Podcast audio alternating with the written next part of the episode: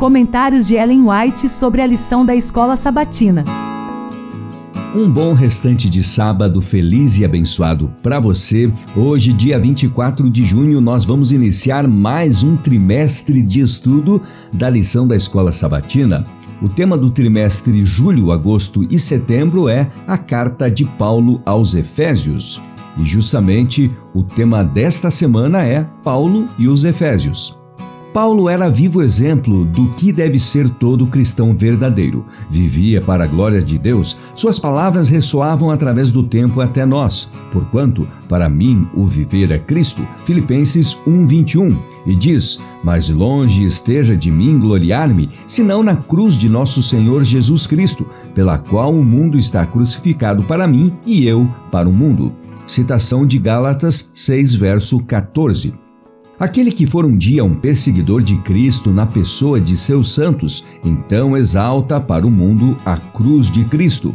O coração de Paulo ardia de amor pelas almas e ele empregava todas as suas energias para a conversão das pessoas. Nunca houve um obreiro mais abnegado, fervoroso e perseverante. Sua vida era Cristo, ele fazia as obras de Cristo.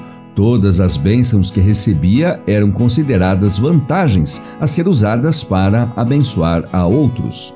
Nos concílios do céu foi feita a provisão para que os homens, embora transgressores, não perecessem em sua desobediência, mas pela fé em Cristo como seu substituto e fiador, pudessem se tornar eleitos de Deus predestinados para Ele, para a adoção de filhos por meio de Jesus Cristo, segundo o beneplácito de Sua vontade. Efésios 1, verso 5. Deus deseja que todos se salvem. Para isso, foi feita ampla provisão ao dar seu Filho unigênito para pagar o resgate do homem. Os que se perderem perecerão porque se recusaram a ser adotados como filhos de Deus mediante Cristo Jesus. Antes de os fundamentos da terra serem lançados, foi feita a aliança de que todos os que fossem obedientes, todos os que, por meio da graça abundante provida, se tornassem santos no caráter e sem culpa diante de Deus, apropriando-se dessa graça, seriam filhos de Deus. Essa aliança, feita desde a eternidade, foi dada a Abraão centenas de anos antes da vinda de Cristo com que interesse e com que ardor Cristo, na humanidade, estudava os seres humanos para ver se eles se apoderariam da provisão oferecida. O Pai concedeu toda a honra a seu filho, sentando-o à sua destra, muito acima de todos os principados e potestades. Expressou seu grande júbilo e deleite ao receber o crucificado e coroá-lo com glória e honra e todos os favores que concedeu a seu filho ao aceitar a grande expiação são concedidos a seu povo. Aqueles que uniram seus interesses em amor com Cristo são aceitos no amado. Sofreram com Cristo em sua mais profunda humilhação, e sua glorificação lhes é de grande interesse, porque são aceitos nele. Deus os ama assim como ama o seu filho.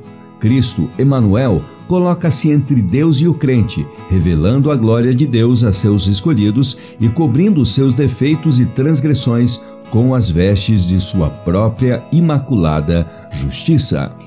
E a primeira lição do nosso estudo deste trimestre teve como citação o Comentário Bíblico Adventista do Sétimo Dia, volume 6, página 1241, 1243 e 1244. Amanhã, domingo, vamos estudar o tema Paulo, evangelista para Éfeso. Te espero amanhã.